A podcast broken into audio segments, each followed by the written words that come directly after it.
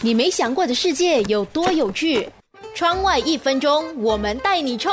你有没有报复性熬夜的习惯？报复性熬夜指的是白天过得不好，或是不满足，便想在夜里找到补偿。虽然明知道熬夜是有危害的，夜里也没有要紧的事情要做，但是依然选择熬夜。报复性熬夜看起来像是报复世界给的压力，为自己争取多一点自由的时间，实际上其实是在消耗自己生命的一部分。专家也提出说，在报复性熬夜的人群当中，常见的有两种人，一种是焦虑型的患者，在打游戏、刷视频的过程中，不知不觉就到了凌晨一两点，于是开始紧张、心慌，马上憋自己入睡，在焦虑紧张的情况底下，反而适得其反，更容易出现失眠的。情况，另一种人则是自暴自弃型，想着反正已经熬夜了，不如玩得尽兴一点，于是熬夜熬得越来越晚，甚至是决定通宵。其实报复性熬夜是没有办法帮助自己减少焦虑，也没有办法可以让自己获得更多的自由。而那些因为熬夜而缺乏睡眠时间，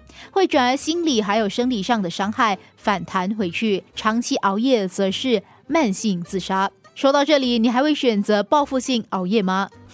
你没想过的世界有多有趣？窗外一分钟。